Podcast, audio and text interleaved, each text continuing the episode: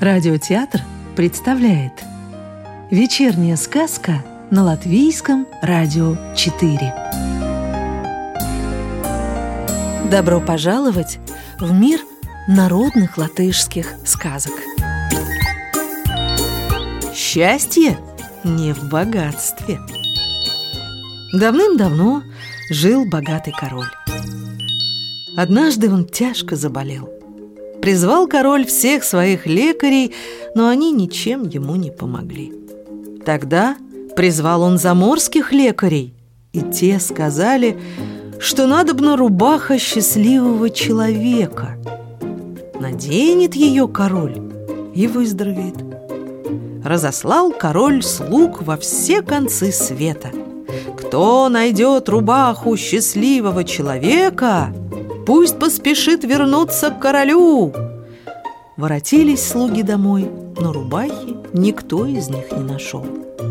Разгневался король и велел им опять отправиться на поиски.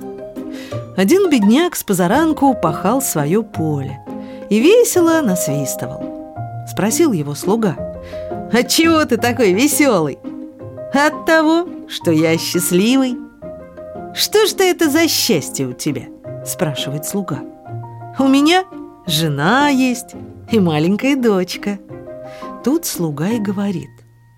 «Раз ты счастливый, сними свою рубаху и дай мне. Я снесу ее королю. Король болен, он наденет твою рубаху и сразу выздоровеет». Распахнул пахарь зипун и говорит. «Да ты погляди, на мне рубахи-то вовсе нет» такой нищий и счастливый!» – удивился слуга. «Так оно и есть», – ответил пахарь. Вернулся слуга к королю и говорит. «Счастливого человека я нашел, да вот рубахи на нем нет». Тут вскочил король с постели и подумал. «От богатства я занемог, раздам-ка я все свое добро беднякам, Тогда и я буду таким же счастливым, как пахарь. Так оно и вышло. Раздал король все свое добро беднякам и выздоровел. Умный разговор Пахал раз крестьянин поле. Лошаденка у него тощая, еле ноги переставляет, да и сам он оборванный, замученный, проезжал мимо господин, а был это сам царь. Вздумалось царю спросить крестьянина. «При такой работе велик ли заработок у тебя?» «Ха, какой там заработок? Копеек двадцать за день!» «Мало-мало», — говорит царь. «А велика ли твоя семья?» «Четверо нас. Сам, моя мать да двое ребятишек. Как же вы прожить можете? Слава Богу, хорошо живем. Куда уж лучше, отвечает крестьянин. Каждый день жаркое едим, суп хлебаем, сколько влезет, а еще я старые долги выплачиваю и деньги в рост даю. Непонятно это царю. Подумал и говорит. Приходи-ка завтра во дворец, Тогда во всем разберемся. Да как же я во дворец-то попаду? Вот тебе знак. Покажешь его, тебя тотчас и пропустят.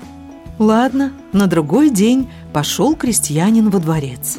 Царь усадил его, накормил, напоил, а потом и говорит. А теперь рассказывай, как же ты на те 20 копеек прожить можешь? «Да ведь дело-то, государь, совсем простое», — отвечает крестьянин. «Все мы едим одну селедку на огне поджаренную, вот тебе и жаркое. Воды пьем, сколько влезет, это и есть суп. Кормлю свою мать, так выплачиваю долги. Детей своих кормлю, так отдают деньги в рост. Так и живем. Государь, лучше некуда.